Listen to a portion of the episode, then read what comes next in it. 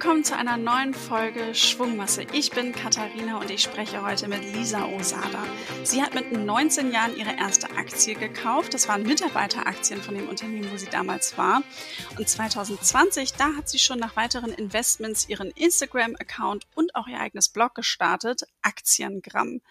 Lisa ist ausgebildete Fachinformatikerin und macht derzeit noch neben dem Job und neben den Aktivitäten rund um ihr äh, Aktiengramm ein Fernstudium im Bereich Informatik. Und ich habe mal ein spannendes Zitat von Lisa rausgesucht, denn sie hat gesagt, wenn man sich mit Aktien beschäftigt, bekommt man fast automatisch eine vollkommen neue, umfangreichere Sicht auf die Welt. Fast überall lassen sich Verbindungen zur Börse und Wirtschaft entdecken, an denen man sich mit seinen Investitionen beteiligen kann und wie man diese Verbindungen einsetzt und wie sie darauf kommt, wie sie das zieht, wie sie auch andere Menschen für Finanzen motiviert und wie sich auch ihr Leben durch Aktiengramm verändert hat. Darüber sprechen wir heute. Hallo Lisa, schön, dass du da bist. Hallo, vielen Dank für die Einladung. Ich freue mich riesig dabei zu sein. Sehr schön. Lisa, jetzt erzähl doch mal, was ist denn die häufigste Frage, die du aus deiner Community gestellt bekommst? Mhm. Das ist wahrscheinlich wirklich die Frage, wie soll man überhaupt starten, wie soll man anfangen und wie findet man sich zurecht in diesem Finanzdschungel? Mhm, okay. Jetzt erzähl doch aber mal erstmal genauer, wie bist du zu deiner ersten Aktie gekommen? Ich habe schon so ein bisschen verraten, das war eine Mitarbeiteraktie. Wie lief das so für dich ab? War das ganz klar? Okay, kaufe ich, mache ich sofort? Das war eigentlich auch tatsächlich eher sehr zufällig, dass ich überhaupt meine Ausbildung in einem börsennotierten Unternehmen gestartet habe oder begonnen habe und da war es dann so, dass kurz nach Beginn der Ausbildung schon dieses Mitarbeiteraktienprogramm stattgefunden hat. Das ist immer einmal im Jahr gewesen. Und da bekam man dann ein Angebot, hat gesehen, okay, die Aktie notiert vielleicht gerade bei 10 Euro, du kannst sie aber kaufen für vielleicht 6 Euro. Und das war einfach für mich dann so ein No-Brainer, dass ich da mitmache, weil ich gedacht habe, okay, ich bekomme die zum halben Preis, da steige ich mal ein. Also das gab auch verschiedene Pakete. Man konnte entweder das, das kleinere, das waren dann, ich glaube, so 100 Euro ungefähr, das mittlere oder das große Paket wählen. Und genau, das war dann für mich so der Einstieg in diese Welt und auch die erstmalige Berührung mit dem Thema Aktien und Börse insgesamt. Mhm. Hältst du die Aktien immer noch? Ja, ich habe tatsächlich noch welche davon. Ich habe nicht mehr alle, einen Teil habe ich verkauft, aber so mindestens eine will ich immer haben, damit ich auch zur Hauptversammlung noch gehen kann und dann sieht man halt die Kollegen auch noch mal und das ist immer ganz schön. Okay, also dann auch so ein bisschen so, ein, so eine Herzaktie irgendwie vielleicht so, okay, der Einstieg. Und würdest du dann auch sagen, wenn man in einem Unternehmen arbeitet, was eben aktiendotiert ist, dass man da auch ruhig mal eben schauen sollte, um vielleicht auch so einen Einstieg zu bekommen? Also bei dir hat es ja funktioniert. Mhm. Ja, es kommt natürlich sehr auf das Unternehmen an, aber ich denke, man sollte auf jeden Fall da mal Interesse zeigen. Meistens gibt oder oft gibt es ja dann auch Mitarbeiterprogramme und oft sind die eben auch sehr attraktiv. Also dass man wirklich da auch die Aktien viel, viel günstiger bekommt oder eben andere Vorteile dadurch hat. Also das würde ich mir immer mal anschauen. Ja, auf jeden Fall. Mhm. Jetzt ist es ein paar Jährchen her. Wie viele Aktien von verschiedenen Unternehmen besitzt du denn heute so? Wie viele mhm. sind in deinem Portfolio und Depot? Das sind ziemlich viele für die meisten, glaube ich. Also ich habe über 80 Einzelaktien tatsächlich. Also das ist, glaube ich, eine enorm große Summe für viele. Hm, ich sage da immer scherzhaft so ein bisschen, ist das mein, mein eigener kleiner ETF, den ich mir da zusammenstelle. Ich habe aber allerdings auch durchaus noch ETFs im Depot, also das ist auch ein Teil.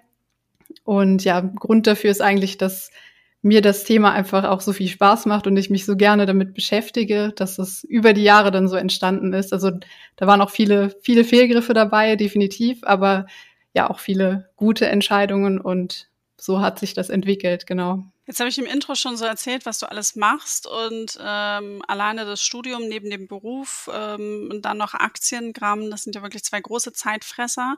Und man sagt ja auch immer, wenn man in Einzelaktien investiert, da muss man auch Zeit mitbringen.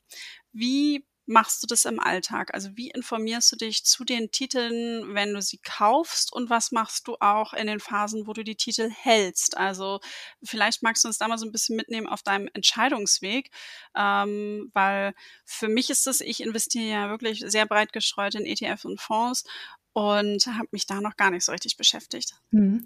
Ja, also grundlegend kann man wirklich sagen, dass so diese Zeit für den ganzen Portfolioaufbau wirklich meine zehn oder fast schon elf Jahre jetzt gebraucht hat, also die ich wirklich auch an der Börse bin. Und generell würde ich immer empfehlen, so sich seine eigenen Gedanken zu machen und sich auch die Unternehmenswebsite zum Beispiel anzuschauen. Da gibt es ja normalerweise auch einen Investor Relations Bereich, wo man dann auch die, die harten Zahlen und Fakten, sage ich mal, sehen kann. Und daraus kann man dann oder habe ich den Ansatz, dass ich das fundamental analysiere, also wirklich die Zahlen mir anschaue und auch immer gerne in Unternehmen investiere, wo ich auch das Geschäftsmodell verstehe, wo ich auch verstehe, wie verdienen die überhaupt ihr Geld oder was, was ist vielleicht der, der Burggraben des Unternehmens. Und ähm, ja, das sind so diese verschiedenen Gedanken, die man sich macht, wo wir, glaube ich, auch später noch drauf kommen mit diesem Aktienfilter im Alltag vielleicht so ein bisschen.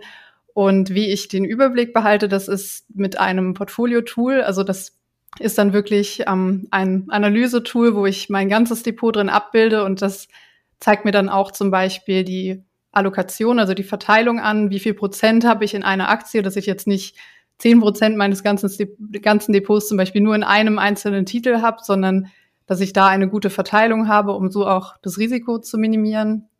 Und genau da kann man im Prinzip schon sehr viel sich abbilden, Statistiken machen und auch schauen, wie ist die Länderverteilung, welche Branchen habe ich im Depot, also ähnlich wie es auch bei einem ETF am Ende aussieht. Und genau so mache ich das dann auch für mein Depot. Und ja, prinzipiell packe ich da schon viel Zeit auch rein. Also das ist jetzt auch durch den Kanal noch mal mehr, also dass ich da auch wirklich schon sehr, sehr viel Zeit auch investiere, auch um mir andere Aktienunternehmen und auch ETFs anzuschauen und auch darüber zu schreiben und zu berichten. Und ich denke auch, das wäre jetzt wahrscheinlich nicht so viel, wenn ich jetzt nicht auch den Kanal noch machen würde. Ähm, aber ich habe da schon eigentlich schon immer mich viel mit befasst, nur eben ganz lange auch nur so für mich. Mhm. Wie investierst du denn jetzt genau? Sind es immer Direktinvestments oder ähm, hast du auch Sparpläne auf Aktien eingerichtet? Mhm, auch sowohl als auch. Also das meiste oder der größte Teil geht über Sparpläne. Auch dieses klassische sich selbst zuerst bezahlen, wenn das Gehalt kommt, geht auch direkt das Geld in die Aktien und ETFs. Und ja, wenn noch Geld übrig ist oder sich angesammelt hat, dann mache ich auch Einzelkäufe und da habe ich dann auch eine Watchlist, also eine Beobachtungsliste, wo ich verschiedene Aktien drauf habe, die ich spannend finde oder wo ich in Zukunft investieren möchte. Das vielleicht auch noch so als, als Hinweis oder als Tipp, dass man nicht sofort irgendwas entdeckt und dann direkt die Aktie kauft, sondern sich die erstmal auf eine Liste legt und kann man auch online machen einfach und dann ähm, ja mal ein paar Wochen oder Monate abwartet, das Unternehmen verfolgt und sich dann schlussendlich entscheidet, ob man investieren möchte. Hm.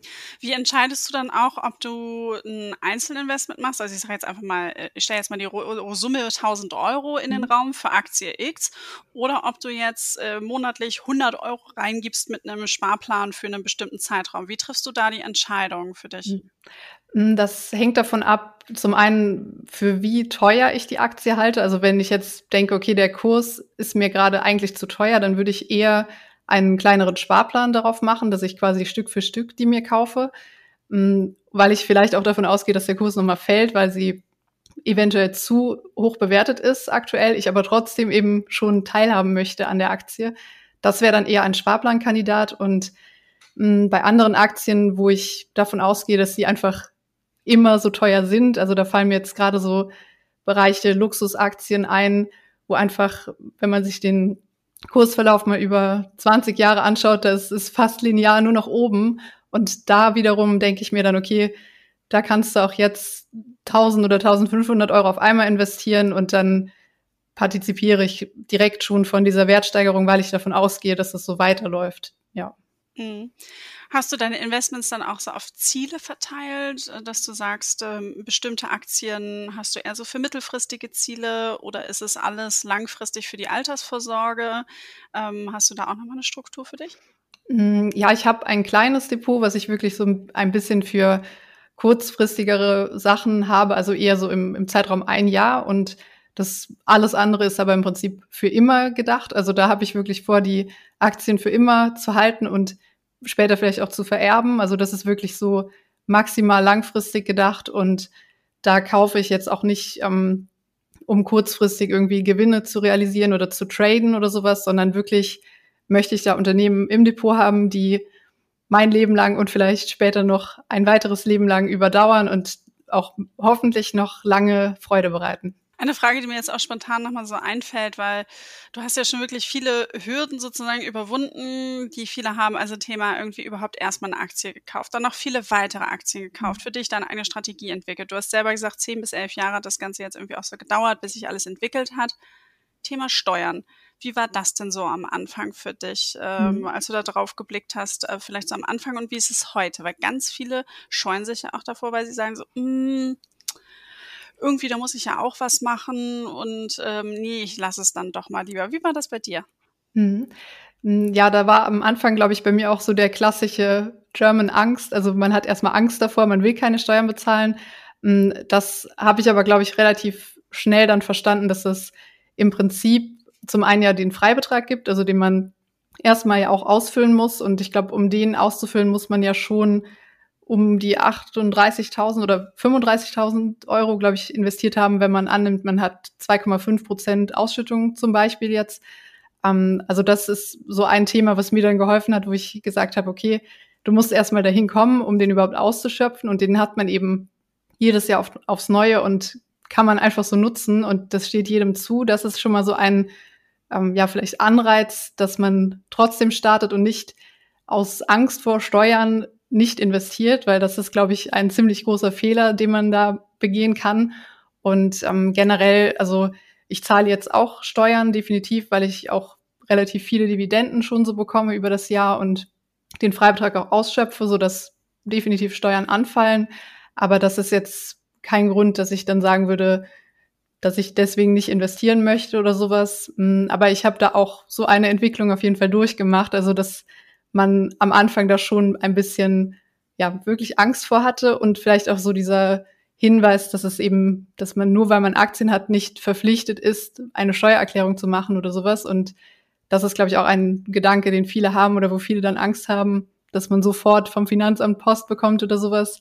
Und generell muss, muss das aber nicht sein. Also das wird ja alles über die Bank schon automatisch geregelt und da sollte man sich, glaube ich, nicht die Gedanken machen, weil sobald man Steuern zahlt, heißt ja auch, man hat Gewinne gemacht, quasi. Im Eingangszitat habe ich ja ähm, erwähnt, dass sich deine Sicht so ein bisschen auf die Welt äh, verändert hat oder auch durch Aktien. Wie, wie ist das jetzt genau oder wie kann ich das auch diesen, diesen diesen Blick, diese umfangreichere Sicht auf die Welt. Äh, überall kann ich Verbindungen zur Börse und Wirtschaft entdecken. Wie wendest du das für dich an? Mhm.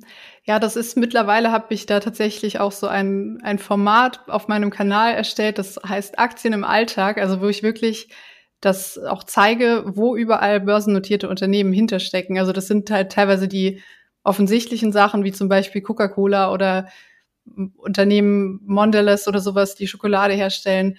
Und aber eben auch, ich versuche das so zu vermitteln, dass es auch Sachen sind, wo man nicht sofort drin denkt, zum Beispiel Verpackungshersteller oder wenn man im Supermarkt einkaufen geht, dann kann man vielleicht mal darüber nachdenken, dass ja auch, wenn man das, die Produkte, die alle oder viele von börsennotierten Unternehmen sind, die legt man auf das Kassenband. Das Kassenband, wer produziert das Kassenband oder wer ist die Firma dahinter, die die Zahlungsdienstleistungen abwickelt? Oder beim Einkaufswagen, wer produziert das Stahl oder das Material des Einkaufswagens oder auch das Plastikmaterial? Und ähm, ich denke, darüber kann man sich so bewusst machen, dass es sich um, um echte Unternehmen und um die echte Wirtschaft eben handelt und dass das nicht irgendwelche ausgedachten Dinge oder fiktiven Werte sind, sondern wirklich Produkte und Unternehmen und auch Mitarbeiter und Geschäftsmodelle hinter fast allem stecken. Und ja, das macht mir Freude, da irgendwie das so möglichst zu vermitteln, dass man da den Einstieg vielleicht findet oder sich vielleicht damit beschäftigen möchte, auch selbst. Hm. Ich habe das Format bei dir auf Insta schon gesehen und äh, teilweise sind da so Bilder dabei, wo man Maschinen sieht, wo man sich so denkt, okay, was ist das? Und dann ähm, guckt man vielleicht auch nochmal dahinter und das sind dann wirklich ganz, ganz verschiedene Dinge. Also auf jeden Fall super spannend.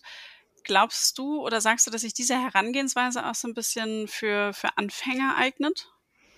Hm, ich, ja, es kommt drauf an, was man daraus macht, so würde ich sagen. Also es kommt auch darauf an, wie viel Freude einem das Thema dann an sich bereitet. Ich denke, für den Anfang ist es schon sinnvoller, erstmal ein breit gestreutes Weltportfolio sich aufzubauen und dann kann man vielleicht schauen, hat man Interessen in einem Bereich oder ist man zum Beispiel super durch seinen Beruf schon in einem Thema drin, dass man sich zutraut, gewisse Unternehmen zu analysieren oder gewisse Branchen zu analysieren. Und wenn dem so ist und man da Spaß dran hat, dann finde ich es durchaus eine gute Möglichkeit, auch am Anfang schon sich vielleicht auch die einzelnen Aktien dazu anzuschauen. Generell muss man aber wirklich darauf achten, dass man das Risiko auch im, im Blick behält und auch versucht, da eine Balance zu halten. Also dass man jetzt nicht auf einmal ein Unternehmen für sich selbst super gut herausfindet und alles da rein investiert oder sowas, das würde ich auf keinen Fall machen, sondern dass man sich auch bewusst ist, dass Einzelaktien auch ein anderes Risiko sind. Ja, breit gestreut, nie bereut. ähm, jetzt muss ich aber nochmal so eine äh, Zwischenfrage stellen. Du hast ja die Mitarbeiteraktie gekauft, total nachvollziehbar. Dann hast du gesagt, mittlerweile hältst du so 80 Einzeltitel, aber auch ETFs. Hast du denn, als du weiter gestartet bist, erstmal mit Einzelaktien weitergemacht oder hast du dann erstmal dir ETFs rausgesucht? Hm, zu der Zeit hatte ich dann erstmal einen Fondssparplan gemacht. Also das mhm. war so, ich, das war so etwas wie der Arero Weltfonds, also damals gab's oder waren mir ETFs jetzt noch kein Begriff. Da hatte ich dann eher so einen weltweiten Fonds mir ausgesucht, also auch schon mit dem Hinblick, dass ich irgendwie das für logisch hielt, dass man was, was weltweites irgendwie so im Depot hat.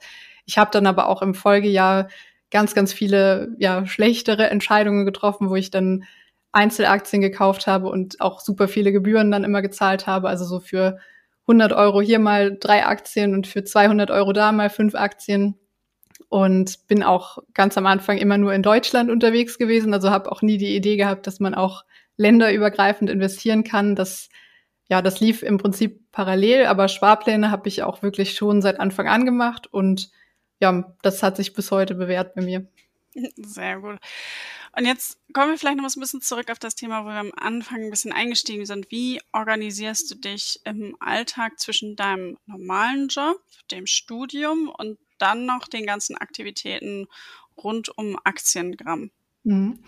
Ja, da ist so mein, mein wichtigster Punkt ist im Prinzip einfach mein Kalender. Also ich muss mir wirklich alles aufschreiben. Ich notiere mir alle Termine, alles, was ich noch machen möchte, planen möchte und habe auch seit einem Jahr jetzt ein Notizbuch angefangen, wo ich wirklich auch noch mal so dieses handschriftliche Schreiben entdeckt habe, weil ich mir dadurch Sachen viel besser merken kann. Hm, also das ist so ein Teil, das Notizbuch. Das ist eher so für diese ja, Themenplanung oder wenn ich Ideen habe oder ein Interview führen möchte, dass ich mir da dann handschriftlich alles reinschreibe, um das alles vorzubereiten. Hm, aber generell ist es schon, also ich habe sehr wenig Freizeit, das muss man auch sagen, weil im Prinzip immer etwas zu tun ist. Also sei es jetzt eben die normale Arbeit, wenn die vorbei ist, dann Studium, dann will ich auch noch regelmäßig Sport machen und am Wochenende mache ich dann meistens Inhalte oder nehme Podcast-Folgen auf oder ja, alles andere drumherum. Also es ist schon ohne meinen Terminkalender oder meinen Terminplan so wäre ich echt aufgeschmissen, definitiv. Ja, du hast gerade das Stichwort Podcast gesagt. Du hast ja auch deinen eigenen Podcast ähm, von Aktiengramm. Ich durfte schon zu Gast sein und es war in vielerlei Hinsicht eine Premiere. Bei dir mhm. war es die erste Frau, die als Gast Podca äh, im Podcast zu Gast war. Und ich habe auch so ein bisschen erzählt, du hast mir ähm, das entlocken können, wie ich etwas detaillierter investiere. Ähm, habe so ein bisschen die Sparraten und Verteilung und wie handhabe ich das eigentlich mit meinem Notgroschen. Da weiß ich, habe ich mich noch vorher mal hingesetzt richtig und es ist in so einen Automatismus übergelaufen, dass ich mich erstmal hingesetzt habe und das auseinandergedröselt habe. Können wir, glaube ich, mal in den Shownotes verlinken. Ähm, dann, wer Lust hat, kann da dann auch noch mal ein bisschen reinhören.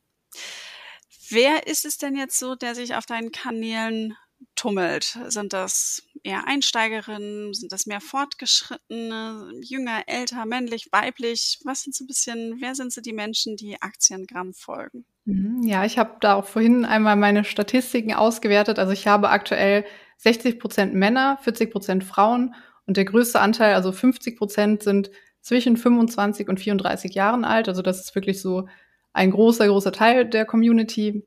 Und generell so von den Fragen und Themen würde ich sagen, es sind eher mehr Fortgeschrittene, aber auch Einsteiger. Also ich bekomme beide Fragen oft gestellt oder zu beiden Themen oft Fragen gestellt. Mm, aber ich würde schon sagen, der größere Teil sind die Fortgeschrittenen und das ist so die Community, wie sie aktuell ist. Es hat sich auch ein bisschen verändert. Also ganz am Anfang waren es, ich glaube, 80 Prozent Männer. Also das ist ein bisschen mehr in die Mitte gegangen. Das freut mich natürlich auch.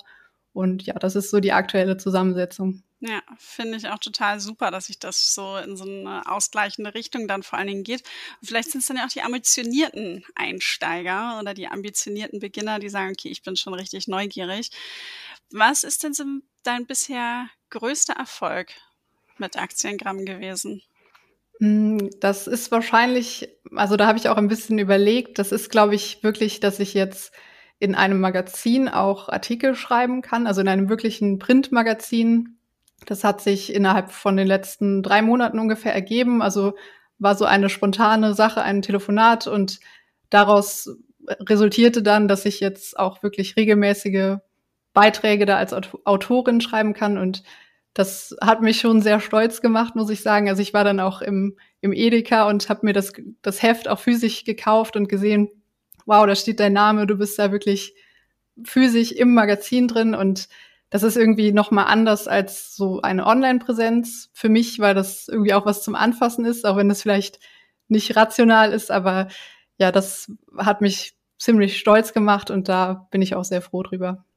Ich liebe es, wenn wir mit finanziellen Artikeln in Zeitschriften haben. Und es gibt bei uns im Wohnzimmer einen Korb und äh, alle Magazine, die, ähm, wo wir irgendwie was drin hatten, wo ein Interview war, ein Zitat, die finden sich dann da und ähm, ich finde das genauso. Man hat was in Anführungszeichen zum Anfassen ähm, und ich stelle mir das dann irgendwann auch mal so vor, wenn ich das mal durchblätter, wenn man dann irgendwie mal alt ist, stelle ich mir das auch nochmal ganz lustig irgendwie vor. Mhm. Und ich liebe es. Ich finde es auch immer richtig toll. Vor allen Dingen, was ich daran sehr mag, dass ähm, immer mehr Frauenmagazine und auch eben, egal an welches Geschlecht sich die Magazine richten, dass sie das Thema Finanzen aufnehmen. Und mhm. wir können halt eben dazu beitragen, dass ein größeres Verständnis kommt, eine größere Aufmerksamkeit. Und das ist halt eben das, äh, das unglaublich Tolle daran. Gibt es dann aber auch einen Rückschlag, wo du sagst, okay, das war jetzt irgendwie was, das ist überhaupt nicht gut gelaufen und wie bist du dann damit umgegangen? Mhm, ja, so den, den einen Rückschlag jetzt nicht unbedingt, aber es gibt schon durchaus so Themen oder Bereiche, wo ich dann denke, muss das jetzt sein? Also das sind vor allem so, ich sage mal, sehr persönliche Nachrichten, die sehr, sehr negativ sind, die ich teilweise bekomme. Also das wirklich jemand sich da richtig Zeit nimmt und versucht wirklich etwas extrem Schlimmes, Schlechtes, Negatives über mich zu schreiben, manchmal auch ausgedachte Sachen. Also wirklich, das kam schon vor, dass da ein Text erstellt wurde, der war ziemlich lang und da standen Behauptungen drin und, und Sachen, wo ich einfach dachte, dass, wie, wie kommt man auf sowas und wie viel Negativität muss man haben, um jemandem sowas auch noch zu schicken. Und ähm, also das sind, glaube ich, so die Sachen, dass die mit einhergehen mit dieser Social Media Welt, dass man einfach viel anonyme negative Sachen lesen muss oder zu hören bekommt auch teilweise und damit umzugehen, das ist, glaube ich, schwierig und das fällt mir, glaube ich, auch heute noch nicht so sehr leicht. Ja, kann ich total äh, nachvollziehen. Und vielleicht ja mal an der Stelle, wenn du, liebe Hörerinnen und lieber Hörer, wenn ihr den Podcast jetzt hört und sagt, Mensch, ähm, ich habe noch keine Bewertung dagelassen oder wenn euch mein Posting gut gefällt, gebt ein Like, ähm, schreibt mal eine Nachricht. Ähm, das machen weniger Menschen, als man denkt. Und diese vereinzelten Nachrichten geben aber immer so viel Power. Ähm, das ist total toll. Und egal, ob das jetzt Lisa ist, ob das wir sind mit unserem Account, ob das andere Accounts sind oder Podcasts, denen du folgst, ähm, es hilft einfach immer allen Creatoren sehr. Und ähm, damit dann halt eben solche Nachrichten wirklich nur die Einzelfälle dann auch bleiben. Mhm. Ja, das ist ja auch so die, die Währung quasi in, in allem, was wir tun, ist es nun mal die Interaktion und die Reaktion von den Leuten und da schätzt man das wirklich oder ich und oder wir beide, wir schätzen das, glaube ich, enorm wert, wenn wir da auch positive Sachen zu lesen bekommen und da wirklich man das Feedback auch bekommt, ja. Definitiv. Also mit Währung, da sagst du was Richtiges. Auf der einen Seite ist es ähm, für mich persönlich die Währung, von der ich einfach meine Energie auch ziehe. Mhm. Aber ähm, nur wenn Beiträge, also wenn man jetzt gerade auf Instagram eben schaut, wirklich entsprechend geliked, gemerkt, kommentiert, geteilt werden, nur dann mag der Algorithmus äh, ein und spielt es auch noch mehr aus. Also nur dann hat man auch eine Chance, noch mehr Menschen zu erreichen. Mhm. Und ähm, ja, äh, man muss das Spiel der Plattform ein wenig mitspielen. Aber da können ja alle dann ein bisschen mithelfen. Ähm, was hast du denn noch so für Pläne, für Zukunftspläne? Mit Aktiengramm oder mhm, insgesamt? Genau. Also mit Aktiengramm mhm. vielleicht auch, wann, wann schließt du dein Studium ab? Was glaubst du, wird sich in den nächsten Jahren verändert? Aber hauptsächlich, was du noch mit Aktiengramm vorhast. Mhm. Mm, ja, also im Prinzip muss ich sagen, so wie das sich aktuell entwickelt oder wie der Kanal gerade so läuft, in Anführungszeichen, da bin ich super happy mit. Also ich habe einfach Spaß daran, an den Dingen, die ich aktuell mache. Also wirklich dieses Beiträge erstellen, Podcast-Format und auch so dieses Menschen kennenlernen aus, aus der Branche oder aus der Szene in Anführungszeichen.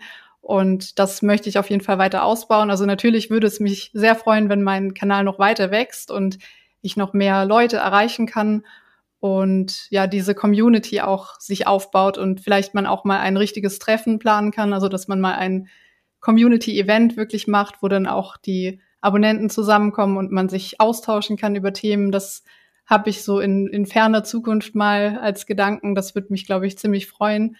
Und ja, ansonsten einfach mal gucken, was noch so passiert oder was noch so sich ergibt und nicht die Freude am Thema verlieren. Das ist, glaube ich, das Wichtigste. Ja, und wie lange äh, läuft noch dein Fernstudium? Hm. Das läuft wahrscheinlich jetzt noch ein Jahr bis 1,5 Jahre ungefähr und ursprünglich war mein Gedanke eigentlich, dass ich dann auch in den Bereich so weitergehe, also so in diesen IT-Informatik, IT-Sicherheitsbereich.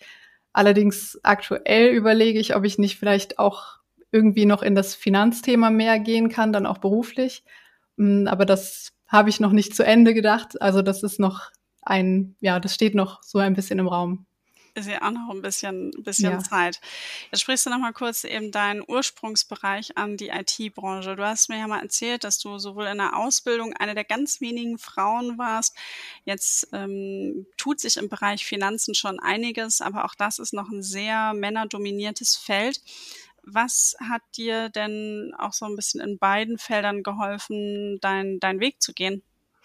Hm, ich glaube, das Wichtigste ist so wirklich, dass man nur auf sich selbst hört und sich nicht von irgendwelchen Klischees oder irgendwelchen negativen Eindrücken von anderen irgendwie herunterziehen lässt. Also das, ich habe das auch am Anfang gehört, so dass dass ich als Frau in dieser Branche wahrscheinlich nicht erfolgreich sein kann oder dass ich da fehl am Platz sein würde oder solche Sachen. Aber das, ähm, also da ist wirklich so der Tipp, dass man die Meinungen von anderen nicht an sich heranlässt und wirklich auf sich hört. Und wenn einem das Spaß macht und das merkt man ja selbst, ob man eine Leidenschaft hat für ein Thema, dann sollte einen sowas nicht abbringen davon. Und ich denke auch, in, gerade in der heutigen Zeit haben wir so viele Möglichkeiten und so viele Optionen, ähm, alles anzugehen, was uns vielleicht interessiert, wo wir wirklich für brennen, dass man sich nicht von Meinungen von irgendwelchen Leuten, auch wenn es vielleicht nahestehende Leute sind, dass man sich davon nicht beeinflussen lässt. Man kann natürlich immer Ratschläge annehmen, aber man sollte wirklich dem folgen, was einem Freude macht und wo man sich vorstellen kann, vielleicht auch den Bereich, wo man sich vorstellen kann zu arbeiten und dann muss man das einfach rausfinden. Hm. Ähm, jetzt kommen wir so Richtung, ein bisschen Richtung Abschluss. Was sind denn so deine Top 3 Tipps für den Start an der Börse? So ein bisschen was hast du schon verraten, aber vielleicht kannst du es nochmal komprimiert zusammenfassen und nochmal so ein Paket packen. Hm. Hm, also der erste Tipp wäre natürlich einfach das Anfangen, also dass man wirklich mal klein startet und wenn man dann beginnt, so sein eigenes Geld auch zu investieren, dann bekommt man da, glaube ich, einen ganz anderen Bezug dazu. Also dann versteht man das ganze Thema nochmal anders, als wenn es jetzt ein Musterportfolio oder ein theoretisches Portfolio ist.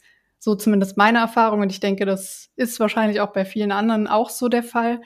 Hm, dann auch das Thema breit streuen natürlich. Also der zweite Tipp wäre, dass man jetzt nicht alles in irgendwelche Einzeltitel investiert, sondern wirklich weltweit gestreute Produkte sich raussucht und dann einfach feststellt für sich, ob einem das Thema vielleicht auch mit Einzelaktien noch Spaß macht, ob man da vielleicht noch Motivation für findet. Und das Dritte ist meiner Meinung nach auch so, dass man am Anfang gerade auf ausschüttende Produkte setzt, um einfach den steuerlichen Freibetrag auch auszunutzen. Das ist so ein Tipp, den finde ich, also der wird meistens nicht genannt, aber ich finde das wichtig, das auch mal zu sagen, dass man ja wirklich jedes Jahr diese 801 Euro, bald 1000 Euro nutzen kann. Und die weltweiten Produkte, zum Beispiel weltweite ETFs, die gibt es ja immer in einer thesaurierenden und einer ausschüttenden Form. Und so den maximalen Effekt hat man, wenn man auch noch dieses Steuerersparnis dann mitnehmen kann. Mhm, alles klar. Lisa, ganz zum Schluss, weil wir das so angesprochen haben, dass du wirklich viel beschäftigt bist und äh, deine Freizeit eigentlich ja auch noch dein Nebenjob mit Aktiengramm und so ist. Wenn du jetzt eine Reise planen würdest, Budget und Zeit keine Rolle spielen würden, wohin würdest du fahren und vor allem wie lange? Mhm. Ich würde wahrscheinlich mal für ein halbes Jahr nach Kanada fahren, fliegen, hm, weil ich das Land noch nie selbst besucht habe und einfach auch ähm, ja sehr gerne in der Natur unterwegs bin und das alleine schon von Fotos, die ich so gesehen habe oder von von Dokumentationen das Land sehr sehr bewundere und sehr sehr schön finde. Und ich mache auch gerne Fotos so, also auch in der Natur mit der Kamera unterwegs zu sein, das macht mir viel Spaß. Und ich glaube, das wäre für mich eine sehr, sehr schöne Erfahrung, einfach das alles mal live zu erleben und einfach so, ja, das, das ganze Thema da zu spüren und die Städte zu besuchen. Und ja, das wäre, glaube ich, die Nummer eins aktuell. Sehr gut. Lisa, wir werden das weiter beobachten und wer weiß, vielleicht beendest du in ein, anderthalb Jahren dein Studium, gehst erstmal für ein halbes Jahr äh, nach Kanada, betreibst von da aus deinen Blog und Co. und oder es treibt dich nochmal ganz woanders hin. Ich denke, wir werden auf jeden Fall in Kontakt bleiben. Wir haben jetzt den Weg sozusagen zueinander gefunden. Vielen lieben Dank, dass du deine Finanzheldinnen-Geschichte sozusagen hier bei uns im Podcast erzählt hast. Ich wünsche dir noch einen schönen Tag. Vielen Dank für die Einladung, wünsche ich dir auch. Tschüss. Ciao.